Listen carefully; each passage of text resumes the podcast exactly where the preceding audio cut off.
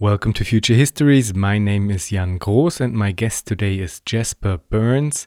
Jasper is an author, managing editor at Commune magazine, and lecturer at the University of California, Berkeley. He recently published a very interesting article titled Planning and Anarchy, which will be at the center of our discussion today.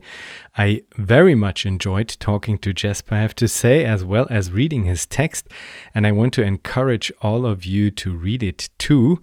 One of the reasons I wanted to talk to Jasper is that I wanted to find out if there is room for a synthesis between what he describes as planarchy and another approach towards planning that has been discussed in future histories quite prominently, namely that of Daniel E. Saros, author of Information Technology and Socialist Construction The End of Capital and the Transition to Socialism, who I had the pleasure of welcoming as a guest in double episode 31 and 32. I personally believe, and you will hear this throughout this episode, that Jasper's and Dan's approaches complement each other quite well, actually, precisely because they are so different in character. Jasper describes Planarchy as, and I quote here, an organization of human activity that accepts the fundamentally self directed, spontaneous, and creative character of human action, end quote. And while he correctly points out that this is fundamentally incompatible with central planning, I think that the bottom up type of approach that Daniel. Saros puts forward has at least some elements in it that can be fruitfully merged with an idea of planarchy as Jasper describes it. But hear for yourself and let me know what you think about all of this. You can write me via jan at futurehistories.today or comment in the Future Histories subreddit or on Twitter. And if you're interested in the topic in general, then please check out the show notes because there is a lot of material in there surrounding the question of contemporary planning. For example, I did a double episode with Benjamin Bratton as well, in which we discussed the idea of a platform of platforms.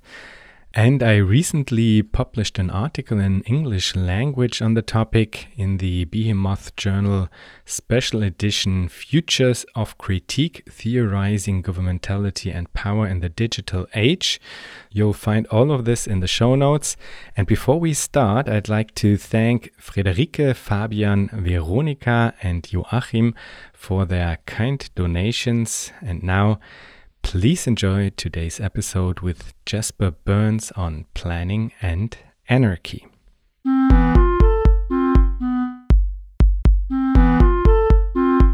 Welcome, Jasper. Well, thank you for having me. Even though the planning debate has been a prominent topic of future histories, and I think many of our listeners will be familiar with the outlines of the discourse, there might be a few who are not. So maybe you could give us a quick overview of the contemporary version of the planning debate and your main critique of it. Well, that's something of it, a, a difficult uh, task.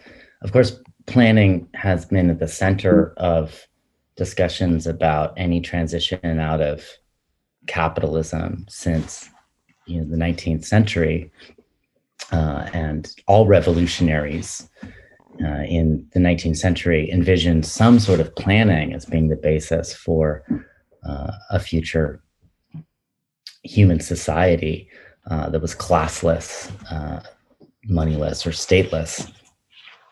But uh, I think that there's a number of different meanings uh, embedded within uh, the concept of planning. And I think for most of the 20th century, planning was associated with a certain particular kind of planning, uh, central planning, uh, and the problems associated with that. In particular, uh, the economy of the Soviet Union and what it it could or could not do and did uh, or did not do sort of comes to the center uh, of these debates, and particularly, you know, an argument about the possibility of replicating uh, the market through through planning, uh, what's called the, the so-called socialist uh, calculation debate.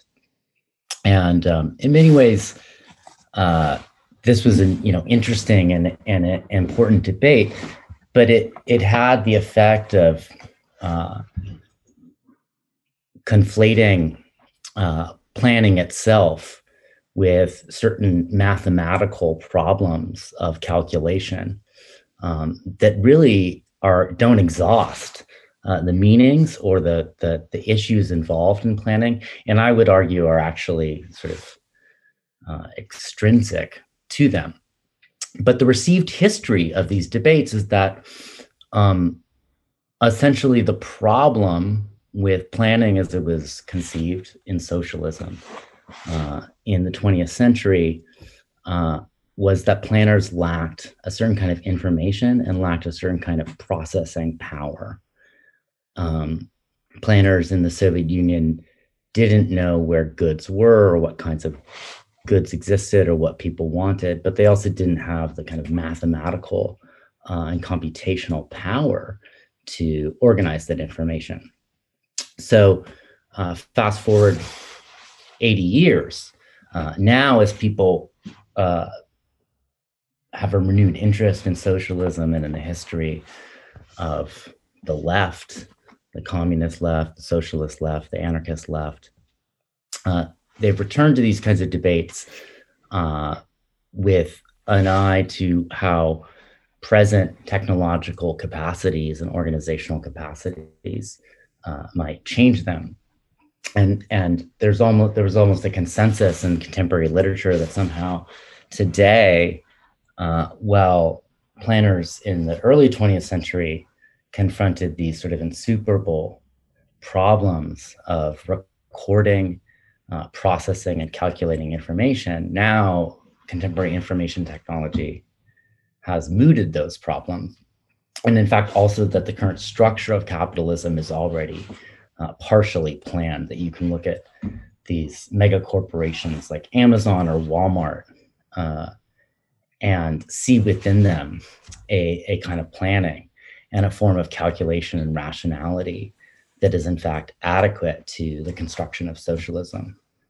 Uh, and I think this is entirely wrong for a number of reasons. The first is that I think that planning uh, never was and is not a question primarily of calculation or information, though calculation and information uh, might nonetheless be very important uh, to planning. And then when you look at these corporations, you know, in fact, they assume the market and production for profit.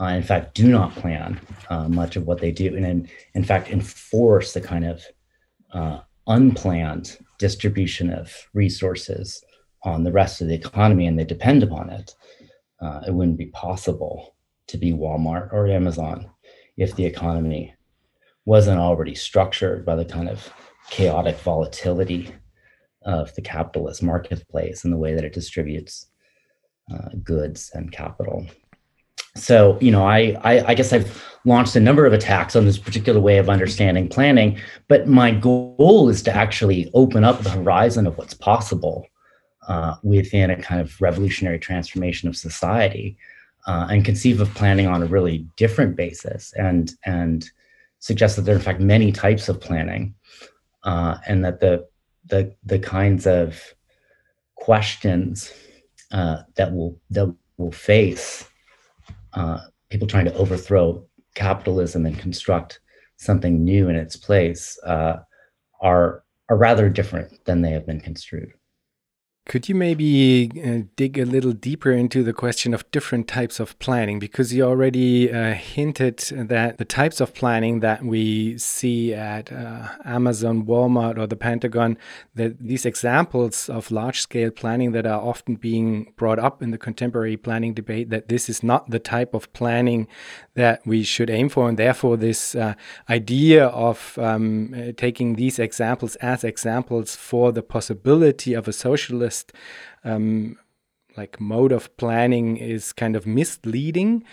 And as an opposite, kind of, you uh, bring up a conception of planning uh, that you derive from uh, Marx, where you say that planning in and as communism would mean something entirely different. Could you maybe uh, get a little bit deeper into this difference between planning in and as communism and the types of planning that we see today? Well, first off, I would say that planning is everywhere uh, within human society, and humans have always planned. Um, humans have always labored in a way uh, where they have an eye toward the future uh, and they undertake complicated uh, sequences of tasks with particular time signatures. Uh, and you need to do that in order to survive uh, and and meet the challenges of a kind of chaotic and volatile environment. So it's not a question of planning or not. And of course, therefore, governments plan, corporations plan, families plan. There's planning everywhere, right? Uh, activity is not simply kind of immediate and um, you know uh, reactive, right? Uh, because of the nature of how humans uh, interact with each other. So, you know, that's that that that's the first thing. But so, what is it that what is it that a company like Amazon or Walmart does within our society, uh, and and what and what kinds of planning do they undertake? Well, what they do is they um, they control they control the distribution uh, of products in such a way that they're able to enforce certain kinds of norms on their producers uh, and they can make money. But they don't care anything about the producers producers right? And in fact they have to they they in order to make money they're constantly being able to shift from one producer to another to find the cheapest labor. And that requires that there's variability in costs for each of those suppliers it requires that there's kind of chaos in the industries that supply uh, those producers that's the only way that walmart and and uh, Amazon and these companies can make money. And more specifically, the whole logistics system, which is kind of allowed for contract production at a global scale, is oriented towards finding the cheapest uh, sources of labor in the world. Uh, and if you imagine, if I were to give you, you know, imagine a thought experiment in which we immediately equalized wages, um, none of that would be rational or make any sense uh, you're only kind of producing at such scale in order to kind of massively hyper exploit workers. Uh, and there would be no reason to produce things and ship them across the world so many times, uh, with the exception of some, you know, very rare types of inputs. So, so in what sense could that be said to be useful? Uh, these companies don't actually aggregate the kinds of information that we're interested in. They don't really record meaningful preferences and demands because they're oriented only towards producing uh, what is profitable, not necessarily what is needed. Now, they may have some techniques uh, and some systems and some ways of working with information that could be useful. Uh, people talk about, you know, the way that they transmit, you know, real-time information about consumption and things that are uh, being uh, sold right at the moment. And you know, perhaps and and so in that way they're able to avoid having the buildup of, of stocks. And you know, perhaps that kind of transmission of information would be very useful in the future. But that's a small part of really what they do, uh, and it's not not what structures their operations.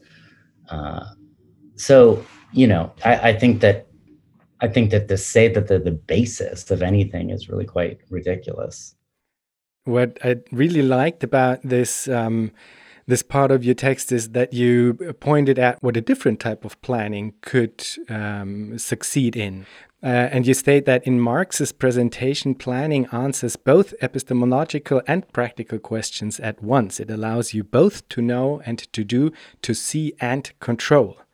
But this does not mean that transparency, removal of the commodity veil, automatically implies tractability, nor vice versa. And I really like that actually, because there you can see that one doesn't come out of the other and that we should actually take care of both of it. And that's what I liked about your critique towards this centralized planned economies that they might succeed in, in like collecting some sorts of information, but that this does not at all mean that they will succeed in the question of control, which is finally the question of politics. And that this is something that needs to be answered at its core and is arguably one of the more difficult tasks if you look at the question of planning. Absolutely. Um, and I, I think this really is where it's important to talk specifically about what capitalism is and how it it does what it does in order to contrast it to communism uh, and the things that we would want from some kind of system or society. Uh, and in capitalism, the the market and prices and wages and profits are all ways of distributing capital and labor through branches of production, right? Uh, capital moves in and out of particular lines in order to produce things that are profitable and you know therefore incidentally meets human needs. Um, but labor also needs to move in and out of those lines right? And so capitalism has a system for doing that by dispossessing people and forcing them to sell their labor uh, and so it, so so people trying to kind of earn the best wage or just earn any wage at all move in and out of the economy, and therefore there's this kind of distribution of labor. Um, and that, but that means that if we if we imagine a you know uh, a society of freely associated producers working with the means of production held in common. you can't simply assume that prices and profits are going to just shift people around. They'll be they'll be at the whim of these kinds of abstractions, right? On the other hand, people have to be freely choosing how to organize their lives uh, and how to move themselves and, and, and things around. Uh, and unfortunately, I think most planning models like uh, still assume that humans will be moved around by prices and various kinds of indicators. Um, and you know and i would say that's even true i know i read an article you wrote you know it talks about a very interesting book by daniel saros. And i would say it's also true you know of his way of thinking about socialist laws of motion. Uh, but i think that's very different than how marx conceived of communism or socialism. Um, you know which he conceives of a, a system in which you know freely associated workers both understand what they're doing. They're they're working with kind of self awareness or self consciousness, but are, but are also able to affect it. Uh, and that means that you know communism must be an open book. Uh, it must the the the knowledge and information can't be kind of held only in particular hands. It must be available to all. Um, but also, you know, it must be changeable, right? It must be something that that people can um, where people can reorganize uh, uh, what they have in response to changing conditions or in order to uh, improve their lives. So uh, that's you know those are those are a set of requirements that I think take you on a really different path than than than than the way planning is often conceived. You propose a very different mode of engaging with the question of planning, and you call it planarchy. Could you maybe explain a bit what you mean by planarchy? Well, I think this is a um, a concept that I propose to cover a somewhat broad and, and undefined vision of um, communist society that I certainly haven't fully worked out, and I don't think that I need to. I think that what matters um, really is our kind of setting out some sort of principles and logical guidelines, and then speculating about the kinds of various ways and also the issues that such a system uh, might confront. But but if you imagine, you know, if you imagine that um, production or reproduction or the kind of management of people's lives and development is um, both tractable and transparent, right? That people are um, able to participate in the decisions that matter for them. That labor is both voluntary and that also um, access is access to social wealth is free, then that you know establishes certain requirements for how things will be conducted and um, so you know necessarily uh, production would have to be both distributed uh, but also coordinated uh, and i think the best way is to imagine that there's a fair amount of redundancy built in I think that most systems of planning imagine that you want to run everything as taut as possible in order to kind of maximize efficiency. Uh, but a certain kind of inefficiency and a certain kind of duplication of effort uh, may be desirable uh, because it allows for a kind of autonomy and flexibility and resilience. Um, and so, I mean, when I, so in general, I think when we approach thinking about communism, it's probably best not to start from planning itself, but to imagine, you know, what a revolution would require, how things could be changed, uh, and what kinds of measures people uh, might take. Because of course, you know, it's a process. uh, so, you know, I think that that's work that I'm trying to do in in writing that I'm uh, working on now.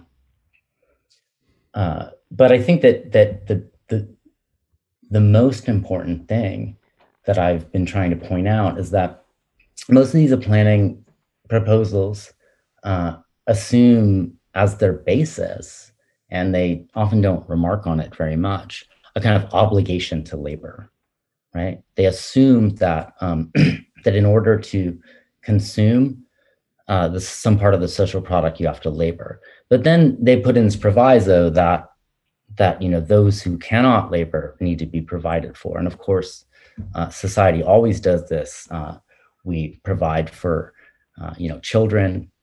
We provide for people after they've worked uh, and that's a requirement. But there you know there are number of there are number of problems that result from assuming this is your axiom uh, and i've tried to kind of explore some of them one i would just say is that it requires a uh, kind of social judgment. This is the first first approach that I think is somewhat separate than the planning question, but it, it requires a social judgment uh, about who can labor and who can't. Uh, that I think is extraordinarily problematic, and it's it's depend on dependent on kind of concept of ability and disability um, that I think is going to be extraordinarily difficult uh, to implement. And also, I think that that when you individualize uh, reward as is required for that system, it introduces all kinds of problems. And it's really, you know, it's actually really unnecessary um, because a, a, communist revolution could immediately uh, communalize or socialize most of what people need food, housing, um, education, all that could be provided uh, free and on access and sort of taken out of the market.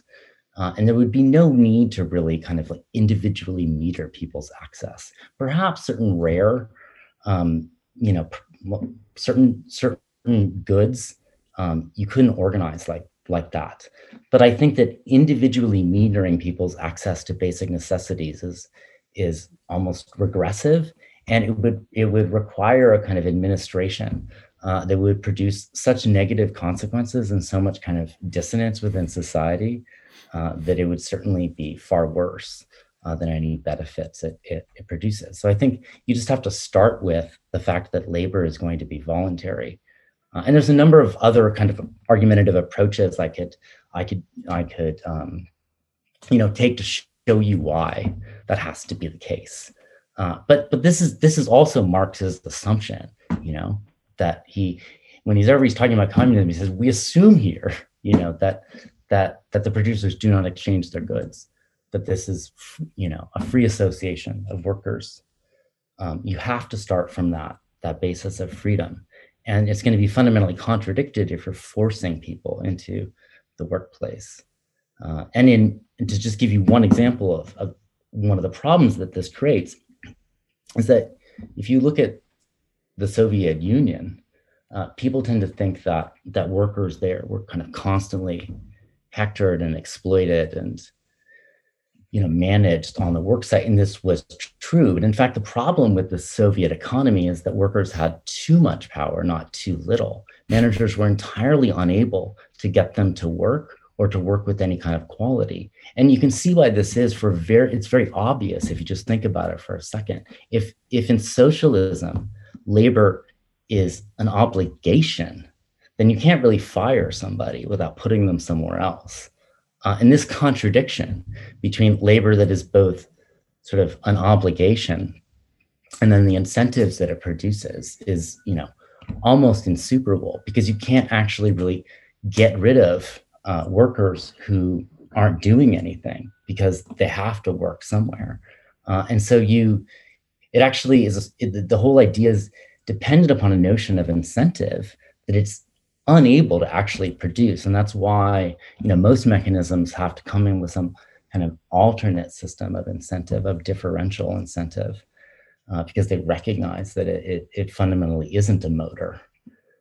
Uh, and so, you know, it's I, I think that most of these discussions just are wrong-footed from the start. So I do absolutely agree with this uh, problem of uh, forcing people to to work. I absolutely hate this aspect in, in all of these uh, proposals that I put out there.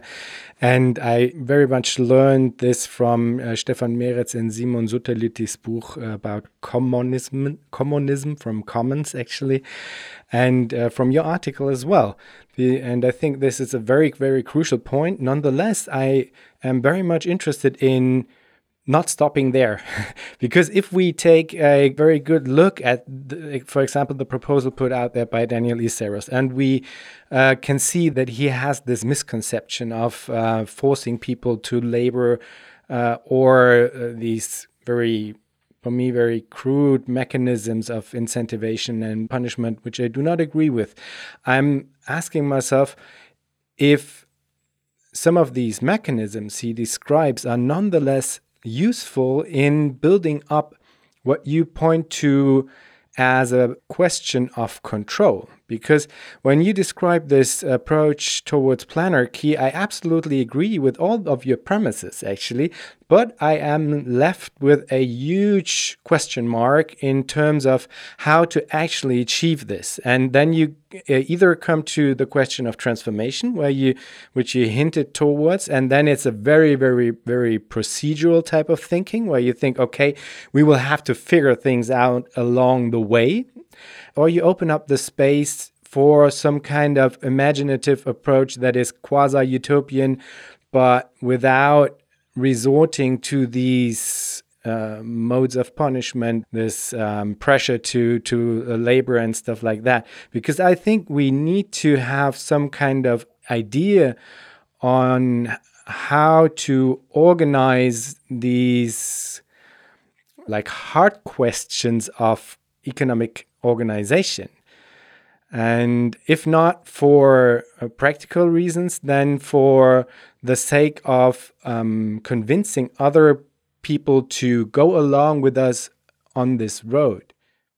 That's very persuasive, and I and I and I and I agree with you uh, in the sense that I read these proposals with great interest, and I'm always sort of looking for um, the the part of it that's really about planning and coordination of activity independent of these assumptions about the, the basic fundamentals of, of communism or socialism. So, you know, for instance, within uh, Saros's book, there's much that's quite interesting, and I think that um, uh, that you know comes from a kind of dialogue with the Parecon model. Uh, but but certainly when it so so when he's you know when you imagine these different kinds of workplaces or councils um, that are uh, choosing between techniques and inputs, and then also trying to uh, meet particular requests. I think that the, the sort of information clearinghouse model that he op- that he offers, uh, yeah, something like that makes a lot of sense. Uh, but but what it doesn't but but then but then if you strip that from the structures of incentive and motion uh, that it assumes it's it's unclear uh, what's left. And and and and a lot of things, a lot of important things in that model are simply left undetermined. Long-term planning, um, and if you think about communism as coming into a world um, that is ravaged uh, by climate change, uh, in which populations are shifting around the planet, uh, in which um, you know there's some revolutionary process. I think that there's a kind of there's a, a sort of a set of assumptions or a starting point in much of this planning literature that kind of assumes um, a static equilibrium between workplaces uh, that just won't exist. And and so for that reason, I think you you do have to be just quite uh, uh, quite suspicious of their applicability. I mean, one assumption that I want to really point out that Marx uh, makes in some of his attempts to kind of debunk various socialist utopias is that if you assume producers, if you assume these workers' councils sort of come into being, uh, working with means of production which are very different in terms of their productivity, uh, everything falls apart, and you can't really rate effort, uh, and you you you you establish these incredible inequalities between workplaces which are probably going to have to do with scale, uh, and you're going to have to do with kind of the way that the residues of capitalism are are, are geogra- geographically embedded, and um, you know that that's just a huge that's that's a huge problem. Um, it assumes that everybody's working with means of production that are at the average level of productivity, right? And they, can therefore distinguish between effort uh, and what the machines are giving you but you won't be able to and um and so so it's going to be you know it's going to be quite difficult uh for producers to make decisions in that in that kind of situation um and so this is this is where i think the vision of of communism as processual and procedural is sort of unavoidable, even if we don't like it. Uh, and that's because the capitalism that we inherit will have these um, problems baked into the distribution of the means of production into particular branches that are located in particular kinds of places and that's going to produce deep imbalances. That the division of labor is actually inscribed in the countryside and, and inscribed into kind of geographical regions and we have to overcome this through a redistribution of the entire apparatus of production. And so um, and so therefore the assumption of you know beginning from statics and these kinds of councils uh, might not be very helpful, even though I think that you will still have to have production broken down into uh, various kinds of units, but they will be they will they will uh, need to be um, people will need to be probably much more mobile between them, uh, and the forms of coordination will in fact be be more extensive and be more about kind of remaking these uh, these kinds of inequalities, um, and also dealing with the the you know mitigating climate change. I'm actually not quite sure if um, if we either do not follow or if we are talking about kind of different things because I mean, Saros has this like phase one, phase two type of idea in which he proposes uh, a um, phase one in which the you actually still have labor and you get credits for it and stuff like that. All, all the things we just um, rejected basically. And then he has the the phase two, which he labels the the communist phase, in which um, you would not have this uh, um, coupling of labor and credits. And so I think what I am asking myself is um, because you you you said what is left then.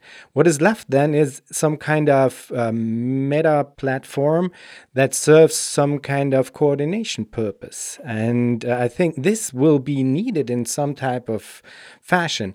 And i think this might be something that we can take along from from this proposal. And i do think that it has quite some dynamism baked into it as well. Because I'm not quite sure if I understand you correctly when you speak about static assumptions in terms of these worker councils, because I do see these uh, static um, conceptions within the centralized uh, models of planned economies, in which they kind of try to compute a perfect plan and then let it be enacted by all of us, which I think is horrible. But within this um, model that Saros describes, there's actually quite some room for dynamism, quite some room for change, and for change that is coming bottom up and not top down. And this is what I actually like about it. And this is why I think it it actually kind of attaches neatly to uh, quite some of the things that you are arguing for and um, which I believe to be quite compatible with some of the elements of socialist laws of motion that he tries to describe. Well, I agree that I agree that we want to think dynamically and that it does do that. It provides, you know, a certain limited uh, set of dynamics. But I but I actually think that the dynamics it selects are not really desirable and not functional in the kinds of um, situations that would be inherited. So I can be even more specific, right? There is this baked into the the system is this compulsion uh, to improve technique, right? Uh, under the threat that your workers' council might be outmoded and its products no longer selected because they aren't being produced with um, correct technique.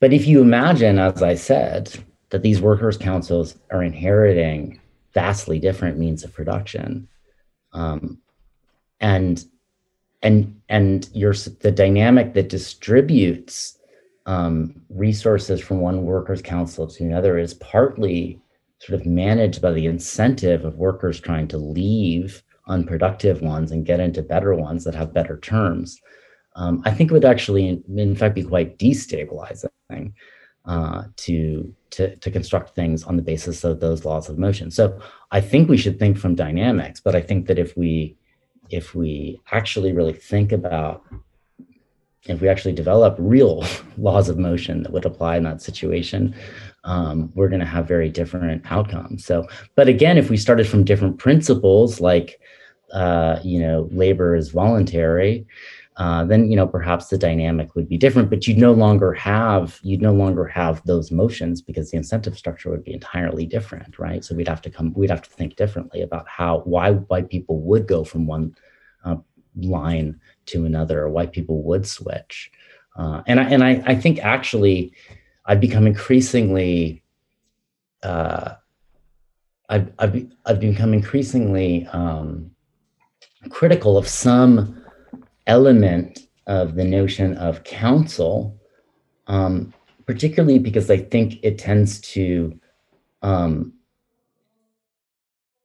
depend upon a notion of kind of right and property that's residual that that that workers have a certain kind of right to the things that they and control over the things that they immediately have um, access to. And i think that that's in fact um, problematic in some respects and simply not true because production is you know and common and one needs to think about how people might circulate through uh, the entirety of the society to really create of the sense of common belonging that everything belongs to everyone in order to you know so that so that so that the free development of each really is the free development of all. And i think that's where saros's plan is really inadequate right? So for instance it tries to um, equalize good and bad tasks. That happens only within inside the workplace which is entirely inadequate. Doesn't the equalization of of you know types of labor would have to take place on a society-wide basis not within a single workplace. And so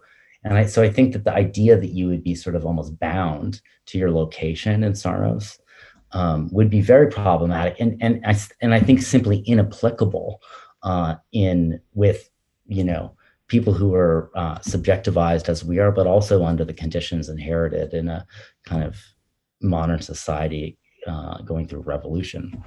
So uh, but I do think, nonetheless, like self-organization by council and by formation of groups that that that uh, control their own affairs is nonetheless the basis on which uh, communism must be produced and conducted. Uh, but how they relate to each other, I think, um, is an open question and something that we um, might need to conceive on just a very different basis. Uh, so I think that we need to be able to think of people's uh, right, as it were, to to go somewhere else as much as you know their right to belong. Um, and so I'd like to see a vision of you know a vision of planning that that took that into account. Yeah, I, I find myself agreeing with you like nearly all of the time, I have to say, even though I'm also having like huge question marks afterwards. I mean, one of the things is that I want to state clearly that I absolutely agree that if anything is taken from the proposal that Saros describes, then it would have to be on the basis of everybody's needs are covered nonetheless. So I'm, i just mm-hmm. want to make this clear that if anything, we right. should not start from what he calls phase one, but uh, start from what he calls uh, phase two, which would have this precondition that you would have like uh, um, everybody's basic needs covered. Yeah. So what's the rational kernel then? Uh, and I think it's like well, this idea of the, the general the, catal- the general catalog in a way, which is that the is that the kind of rational kernel of well, I mean, you, uh, that's uh, to me. It's totally interesting that you uh, that you keep coming back to this because this is the, an open question, nonetheless. This is an open question in planarchy as it is in in this case. So I absolutely agree. But right. but still, the thing that you can take with you from this is that you would have some kind of meta platform or a principle of organization that you could apply to a political economy in which the needs of everybody are covered no matter what. And then you start from there, and you will still need to have some kind of organizing principle. And I do agree that it's wrong to use some kind of uh, like labor punishment to to make people. Uh, do what you think that they should do, but if you skip this, then this will be an open question either way, in planarchy or in in uh, in this right. case. So, okay, well let's be let's be more specific. Yeah. So I think that as a technical proposal, um, at the heart of that book is this idea of the general catalog, right? Where um, producers both survey needs and see how they can meet them, and also survey uh, inputs and try to kind of plan in that way. Uh, and I think that that's that's fine, and that kind of Wikipedia production is probably going to be um, quite useful, even if the process is more iterative uh, than than imagined and less governed by algorithm as such. Because I think that there are a lot of um, there are a lot of uh, constants that need to be decided by planners in that system uh, that are sort of assumed, and you know those might actually have to be laid open and made tractable but but nonetheless i think that idea of utilizing information techniques to both see what people want and see uh, what's available is of course you know that's uh, would would would be the basis. Uh, i think that we would want to get rid of a lot of the individualization that is in there. And so i think that if you imagine sort of it, it seems silly to imagine that the basis of consumption is individuals ranking their preferences uh, I think that communism would, by necessity, in a revolutionary situation, communalize and communize much of reproduction, so food and housing, all of that. You wouldn't require people to order it individually. It would be sort of ordered by communities, right? And then people would be fed and you know provided for directly and there could still be personal and and of course you know there there would need to be some personalization uh, and so certain rare things um, would have to be accounted for and recorded by those communities and then requested. And I think ordering would probably happen on a collective basis and it would pass through different kinds of levels. Um, and then, you know, and then, and then so those consumption communes would then communicate their information. Um, but a lot of, I think, but a lot of production might simply be taken out of that and, and so localized that it's like people have their own gardens, they're producing things locally. So much stuff would be could be simply, you know, um, not, not even require that kind of accounting and administration. Um, and so you know so there would definitely need to be coordination and and calculation in between um, different kinds of different kinds of uh, geographical um, units uh, and that people need to be able to pass in between them. Uh, but they and they would also need to be able to coordinate on really you know infrastructural kinds of plans of common interest and that's where but i think that's going to be less that's going to be less guided by um, equations and more guided by um, you know essentially open-ended deliberation. And and i think we also have to imagine the possibility of divergent um, you know divergent futures as being desirable in some sense and allowing for kind of difference and um, for you know for uh, contradictions to be resolved by um, you know allowing different people to do different things. I think that um, you know communism will be about diversity of opportunity and access to resources to do things that none of us could even imagine. Um, and so you know i think that that's where the changeability comes in so we want mechanisms for all of that. One of the things i like about some of the planning literature especially like the the stuff that's more um, uh, influenced by the sort of Austrian tradition, like Jim Devine, is its emphasis on, um, you know, what a kind of communist entrepreneurship, which sounds gross in one way, but in another sense, it touches on something really important, which is that like which is that freedom involve, requires us to be able to do something completely new and have access to resources to do whatever. And I think to be able to fuck off and do nothing too. And, um, you know, and that's one of the problems of the static assumption. So uh, if that, you know, if that's what we get from, from Hayek, fine. I think that that's, that's actually in accord with Marx's notion of, of freedom. Um, and that's where kind of binding people to workers' councils and imagining that is, is insufficient in some sense. Uh, and and so so yeah, I think that we we and there'll have to be mechanisms mechanisms for that. You know, mechanisms for allocating uh, resources to tasks that haven't been imagined.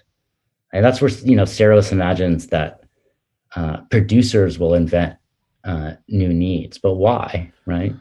Uh, no, no, no. They won't need. They won't produce produce new needs. I at least they list I, new needs, and then they list new needs. They no, they don't. They don't list new needs. They they new product. Yeah, they that's this this type of uh, entrepreneurship that you're talking about. And if it's based on top of a political economy where everybody's needs uh, on a basic level are covered, then you would have this kind of creative construction that I think you're also talking about with right. reference to the Austrians because yeah. then and and this is a this is a mechanism for the allocation of uh, resources towards this kind right. of uh, socialist entrepreneurship as well you know but you lock it within the council why would you have why would you necessarily i, I don't get the locking into restrict you, that to an existing councils rather than just you know allowing anybody to access Maybe we have a different type of idea about these councils. What What do you mean by locking into councils? I don't. Well, it's the councils themselves. Yeah, only a council can can can list a new product. Yeah, so but two people can be a council actually really anybody can be a council well i asked him i asked sarah in the interview and i mean it depends on what which kind of face we're talking about of course because that's the essential differentiation yeah. so uh, in the in the in the first phase then it would be it, it would have to have some kind of uh, size in terms of production in order to be eligible to to receive what you right. kind of uh, can see as a base income you know that makes sense. And in the second phase, it's it's totally up for for everybody to decide. It's just a mechanism to to bring forward this kind of, as I said, creative construction, so to speak, where you can like present some kind of new approach towards this and that. And if people are interested, then mm-hmm. it's kind of a matchmaking uh, type of thing, as I see it somehow. You know, right.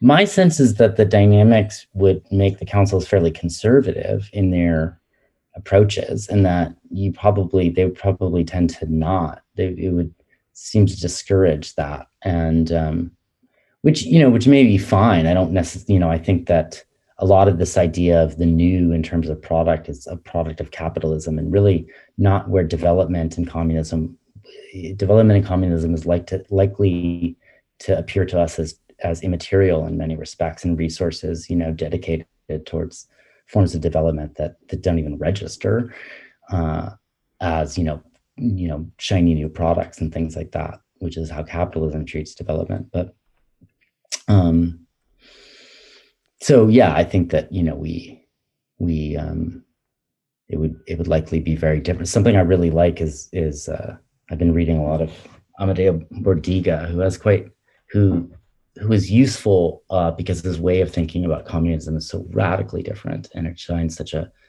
a different light on the planning literature. Um, but a point that he makes is that if, as many um, planners say, that there would be no um, discounting of time preference, right? That there would be, I mean, no discounting of of uh, you know wealth, so that the value of something for future generations would be treated the same as today that we would we would be much much much more uh, conservative with fixed capital right? And that you know capitalism requires us to uh, to waste fixed capital and infrastructure right? Because producers have to run the machines faster in order to get as much stuff out of it. But in fact the dynamics of the dynamics of a future society would almost be like kind of worshiping fixed capital, like the Roman aqueducts that last for thousands of years, in a way of just treating these things as these incredible kind of organic parts of our society. Uh, so I think that that would just lead to a very different, you know, um, attitude if we really saw how valuable these things are and didn't, you know, and didn't discount the future and sort of ravage the planet. Our whole idea of what is valuable and what isn't would just transform so much. And this kind of uh, hints towards something that you briefly mentioned, which is the question of laws of motion. And and you said that uh, um, what Saros describes are not really like fundamentally different law, laws of motions, which kind of implies that you have something different in mind. And uh, I'm absolutely in favor, I have to say, of a maximalist approach with regard to uh, the question of planning and political economy, meaning that I believe we need to aim for the development of fundamentally different different types of uh, laws of motion.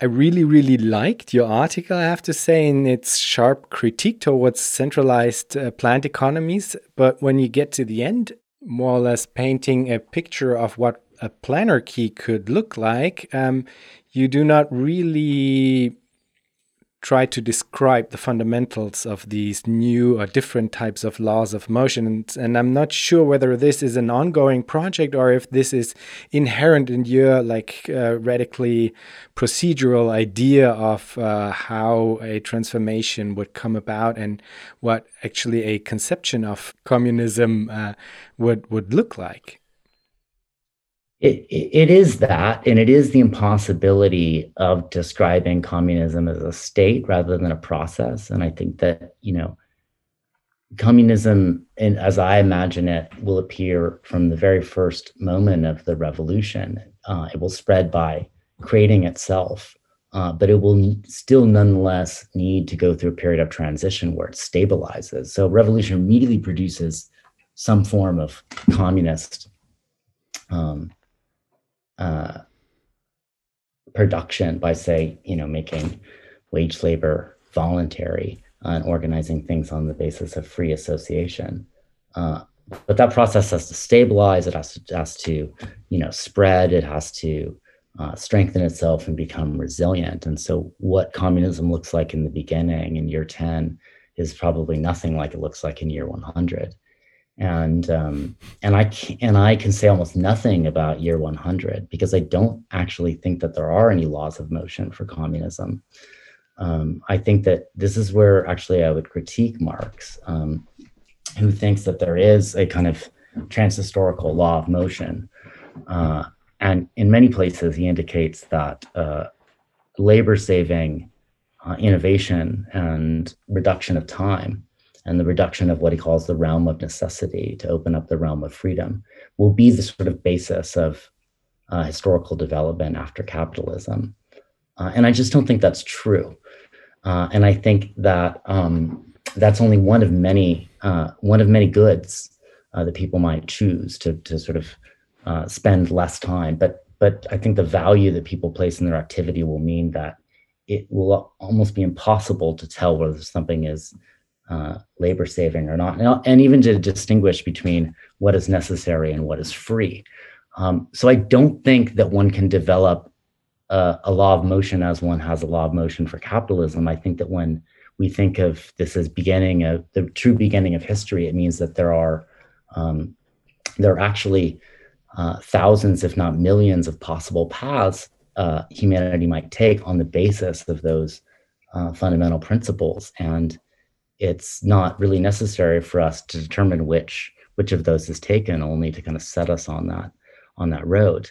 And um, and for me that's what's actually incredibly you know moving about the about the concept of communism is that i have no idea. Um, and and and that's because we inherit certain kinds of technological and social and natural conditions uh, and the communism that emerges you know this decade uh, is going to be very different than the one that could have emerged you know 40 years ago if we think it could have and uh, there's not just one if we really look, if we really think of it as, a, if we're really materialists and we really think of it as having, is emerging from particular historical conditions, then it's going to have particular uh, character. Um, and, uh, you know, and then, and then it will open up onto a horizon that's in some sense, you know, probably largely undetermined. I mean, will people, and which has to do with questions of human nature. You know, would humans do? Will humans want to go to the stars? Will they just, you know, forget language and uh, become, you know, uh, I mean, who knows? It's really hard to say, right? It, we'd have to know what humans are, and we can't really know that until we produce uh, a society that's based on their, you know, cultivation and development in harmony with all other life. Oh, that's so super hard for me because I'm absolutely split between uh, loving the idea because of its openness, because of its uh, kind of inherent optimism in the sense of deep affection for humans as such, I'd say. But also, there's a part in me which thinks that there has to be a, a somewhat pragmatic approach towards it as well, not in the sense of like limiting these types of imaginations, but making them plausible for a larger number of people. And this is not only done on the level of affection, it is at the end, I, I would agree it is mostly, but there's also a different layer to it where if you want to have like large masses of people join in in this idea of a super emphatic um, proceduralism, then you would have to address a, a, different layer within them as well. And it is a layer that has a need for some sort of existential security as well. And if you do dismiss this, then I think the the the counter argument is kind of valid that it does not recognize the people that you want to persuade in all of the complexity, which includes the the anxieties of our societies today, the need for yeah existential security, because it's a very very uh, strong leap into the open that you argue for, and I love it. But it's it's it's it's it's uh, it's a lot to ask. Absolutely. Absolutely. And we need to we need to understand why people don't make that leap and the kind of fears that they have and the reasons why they never would um, uh, on the basis of ideas or persuasion or hope um, and and and i agree people want want security, revolutions often fail because people value their own security above all else and they're willing to accept um, whatever consequences for the return of that. Uh, and so any conception of revolution really has to understand, be able to think something about revolutionary motives. Um, but I also think that revolution won't be a matter of persuasion in the sense that we're, you know, convincing people to do something and then they do it. That's not how revolution come, comes about Um, and people who don't know they're making communism can nonetheless make it. So when it comes to talking about giving people security, I think we're not talking about persuading them to think one thing. We're talking about producing conditions that people will actually fight for that improve their lives, and you know, real security uh, that would be the basis and that can't be dispossessed, uh, and that then you know becomes the basis on which they make communism not we tell we persuade them into doing it. And so um, that's i think just a very different way of conceiving of and i think the persuasion is a part of it now for us as writers um, in a sense uh, and that's not you know and as people within the communist movement uh, but but what we're doing now is of course very different than the kind of practical work um, that will be a matter of pragmatics, of course, and and trial and error, uh, and the criticism of history itself, um, and it will be very, you know, and uh, and we don't have to figure it all out now.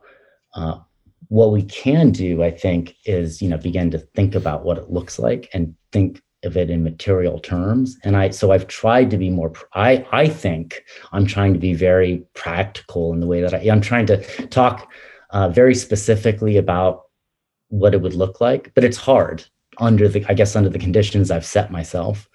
Um, and i often feel like you know i should put a bag over my head because i talk about communism with such incredible earnestness. I'm trying to i'm willing to embarrass myself to to to to, to, to try to you know share some share some sense that it's possible with people which is you know which i believe. And i do think that that is important and we need a positive vision. Um, at the same time you know we i you know I, I don't think that we can give people a blueprint. And i also don't know that a blueprint itself would be what's most convincing right? I don't think that you know um, uh, Saros, you know, for all its merits. I don't know it's not going to convince it. Well, maybe it will, but it convinces a particular kind of person, uh, you know, who, who, may be important, but not certainly not the center of who you would need to convince. Right? Maybe get some engineers on our side. It's important. Yeah, they are super important. I think super duper important. Yeah, we need the engineers. That's true. I mean, you you touched upon it multiple times within the interview already but maybe you could share your thoughts on this question of transformation a bit more. You talk about revolution. What is it that you mean with revolution, actually? Well, I simply can't imagine any uh, meaningful move away from capitalism happening except in a moment of the breakdown of capitalist social relations.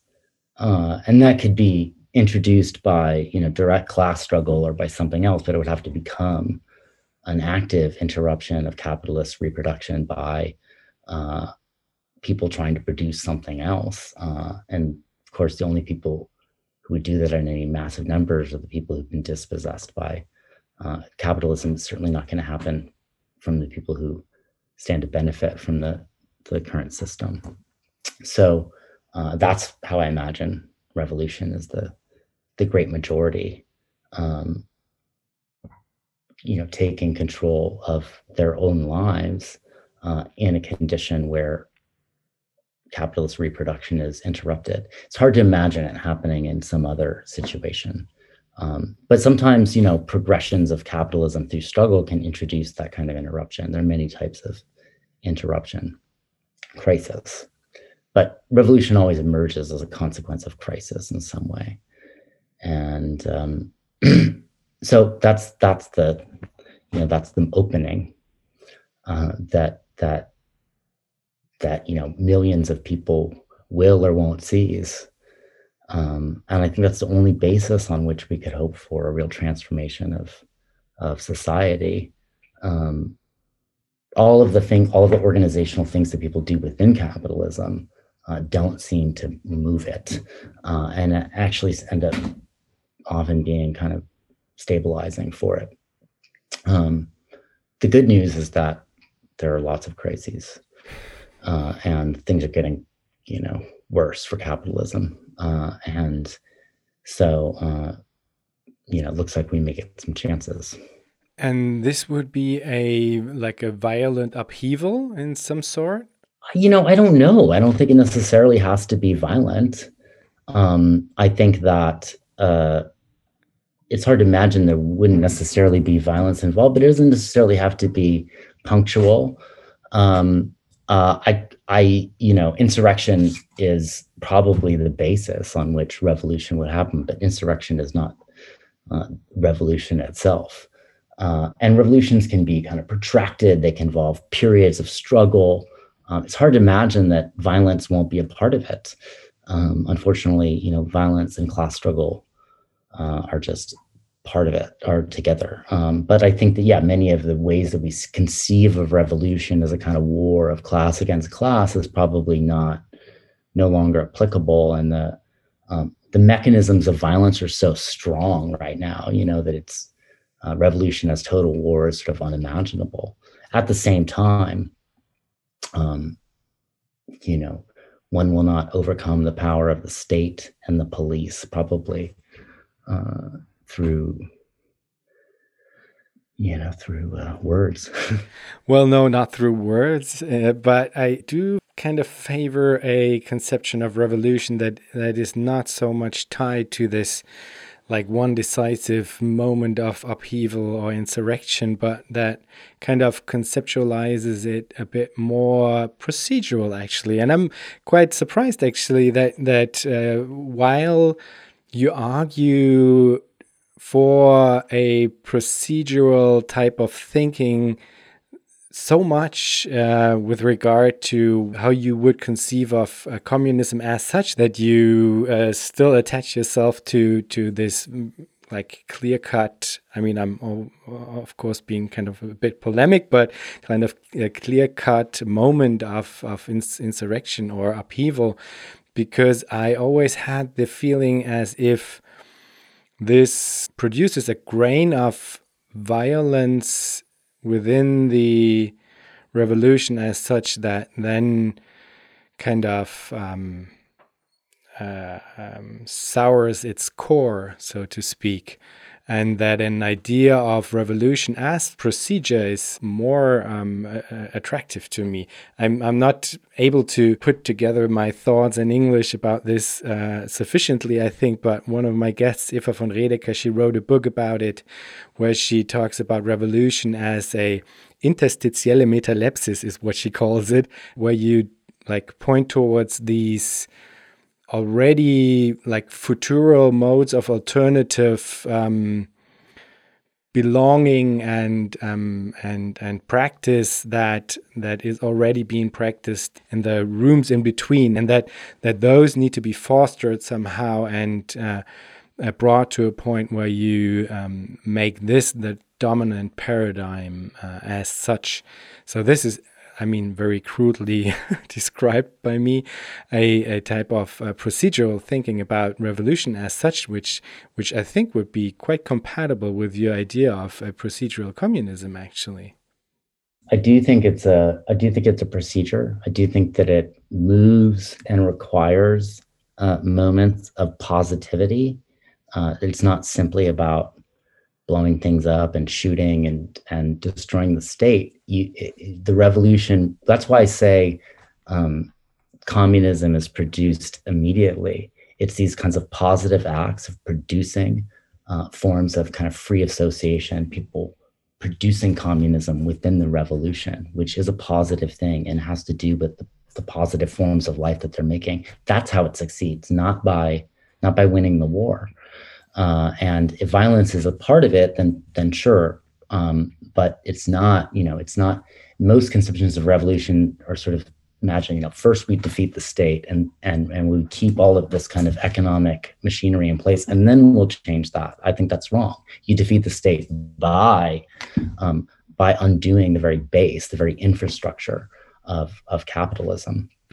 Uh, and so uh, so it, you know, I agree. It it does. It is it is positive, and it's likely to be protracted and not you know something that happens in a in a, in a single period. And also, the thing that needs to be said is any revolution we've seen um, emerges from a crisis, and there's an insurrection. Various parties are in power. There's a kind of splitting of there's kind of bifurcation of power. So it's not going to be one thing.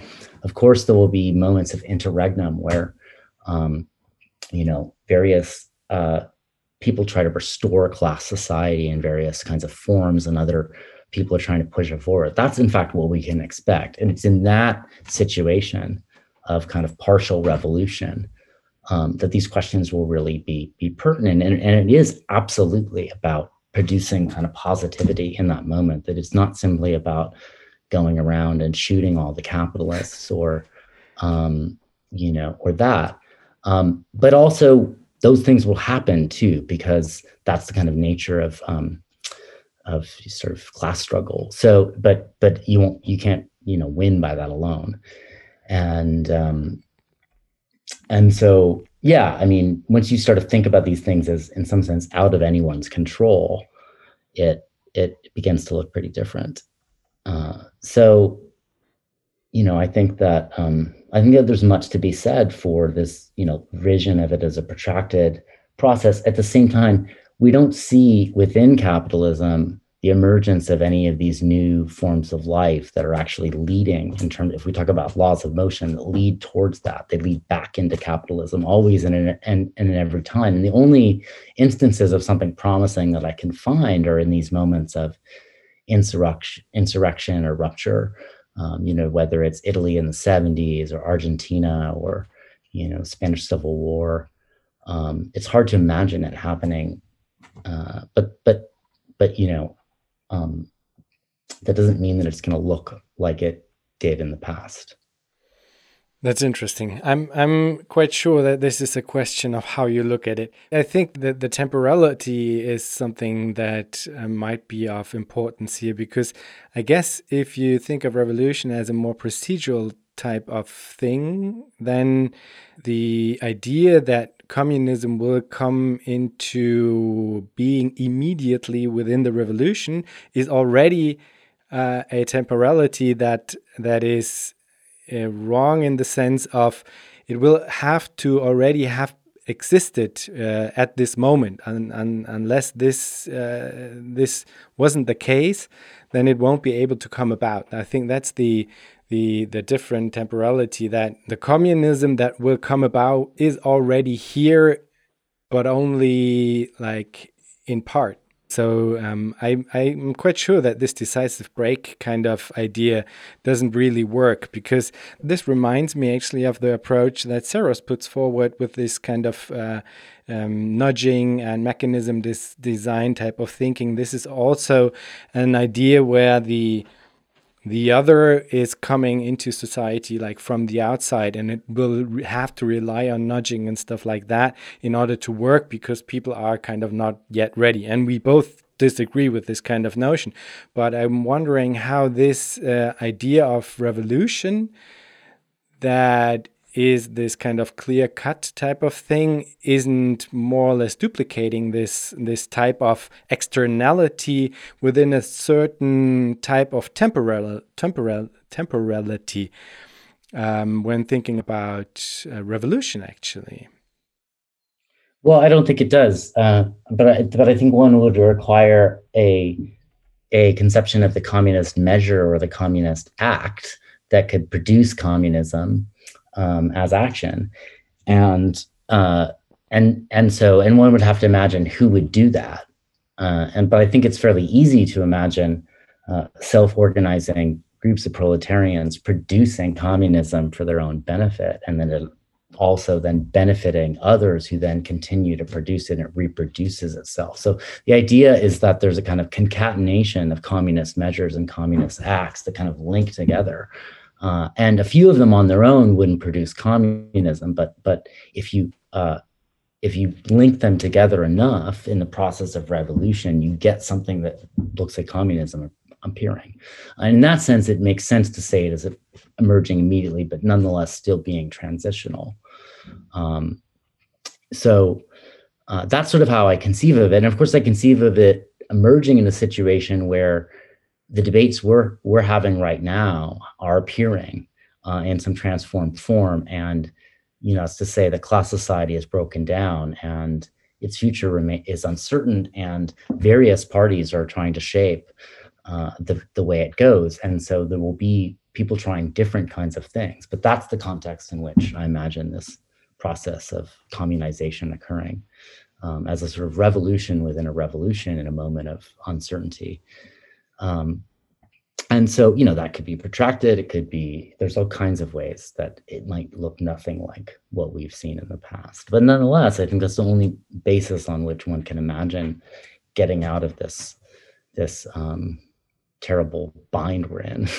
But what's the time scale then? Because I, I mean, I feel it's much easier to agree with this generosity that you that you give you know towards like mm -hmm. towards the process as well. If if i think of all right okay in the time scale of like maybe thousands of years or hundreds of years like 800 years okay maybe yeah? But um, no, well i mean look at what's happening. Look at what's what's coming. I think yeah we're going to see a massive. Do we have 800 years? Incredible the... crisis that we don't have 100 years. Yeah. We have in 10 years, we are going to begin to see consequences that capitalism cannot address, um, cannot ameliorate and mitigate. And um, I don't know what that is going to produce, but it's going to, it's, we don't have 80 years. And I think that things are going to look very different in 15 years. I mean, I could be completely wrong, uh, but my guess is that capitalism has no way of addressing this. And you know, I think that people will realize that, that a total transformation of the system is the only way to to uh, protect their basic dignity and life and health, and that various you know attempts to reckon with that will be made. That's that's my hope. You know, um, and it's already. I mean, and already we see, and this is why I think you know. I mean, just looking at the past ten years, where have we seen class struggle? Where that's that's hopeful or emancipatory? It's almost always emerged in response to some crisis, right? And and you know, we think about the wave around, uh, you know, the wave of struggle from 2010 to 2012 it had a marked relationship to the 2008 crisis. Um, the you know the George Floyd uprising in the United States clearly emerges from a particular kind of crisis condition. Um, you know, the Gilets jaunes movement uh, articulates itself in relationship to a particular kind of crisis, and so um, you know, the the and, and that's just the beginning of these like gas price riots all over the world. So um, I just think that we have plenty of confirmation that that's where class struggle comes from in a in a loose and undetermined way. And these but these crises are are are converging.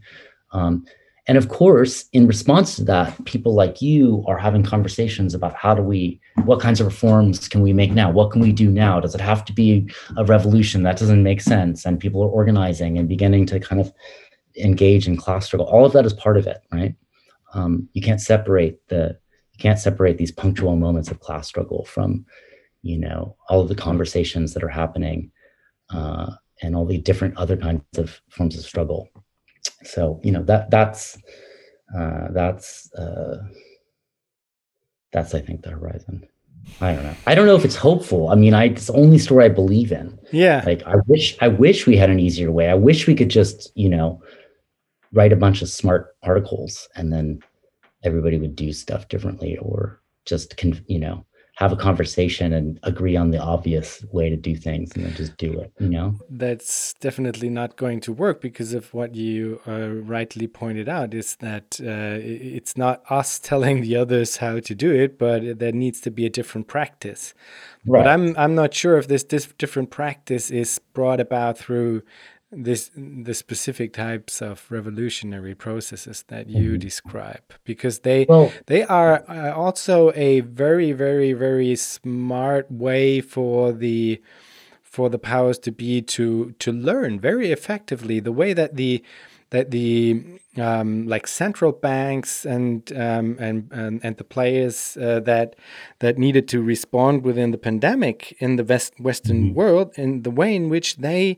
were able to get back to a certain type of knowledge that they accumulated uh, after the 2008 2009 financial crisis. This was mm -hmm. a mm-hmm. really really quick um, moment of reaction within uh, systemic players uh, uh, that that could could uh, utilize this knowledge, and so there is a like uh, process of learning from from these crises and adapting to them.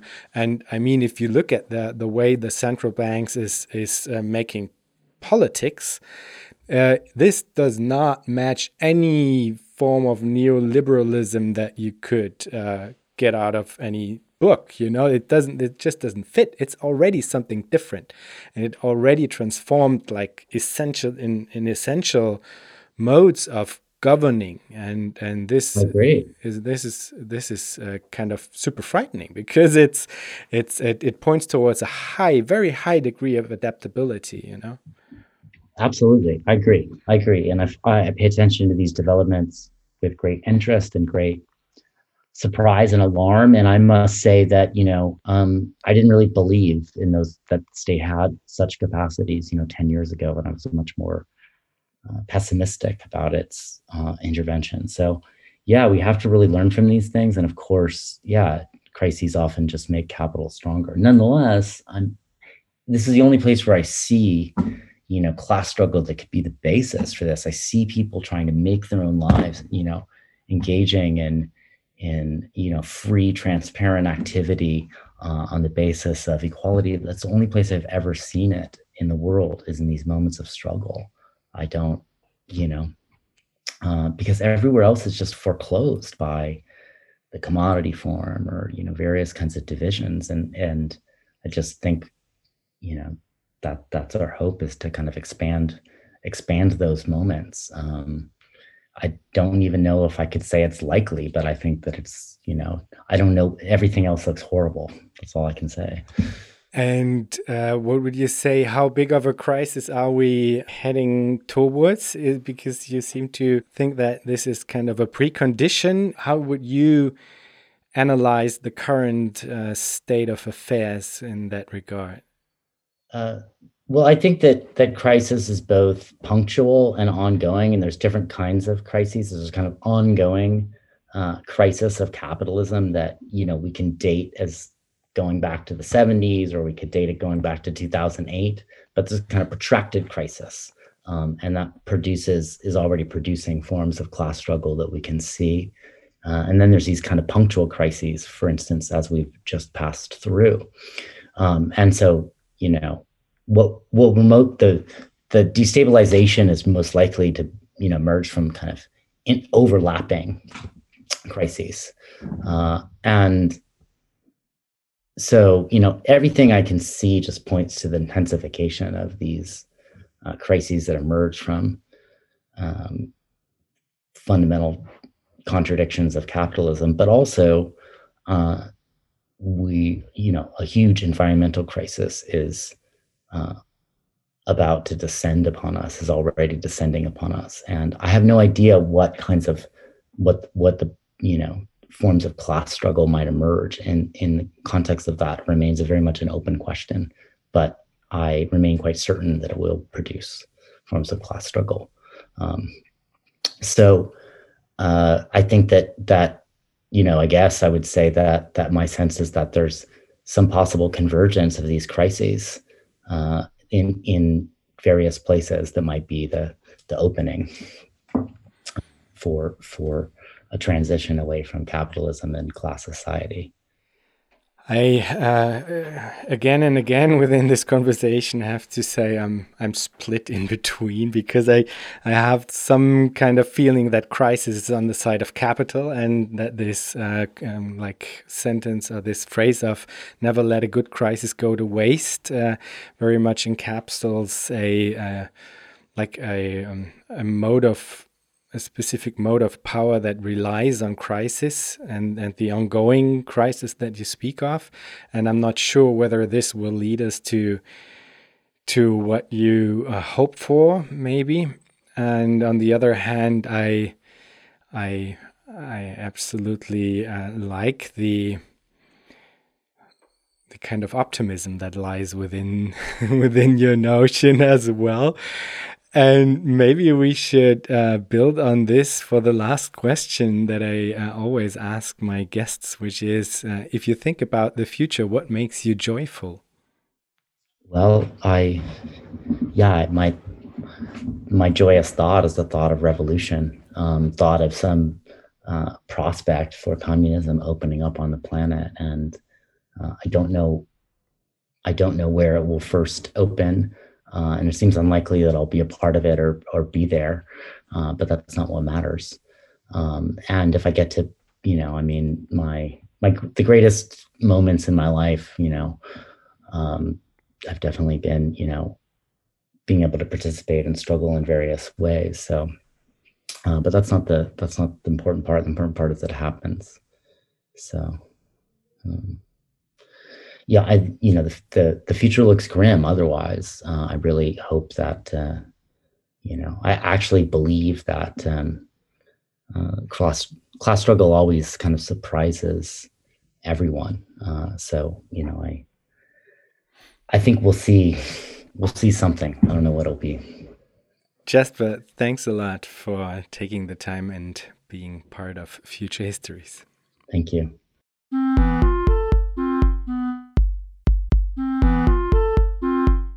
That was our show for today. Thanks a lot for listening. If you want to support Future Histories, you can do so on Patreon, or you can just simply tell a friend that you heard of the show and that he or she might like it as well. Have a good time and hear you in two weeks.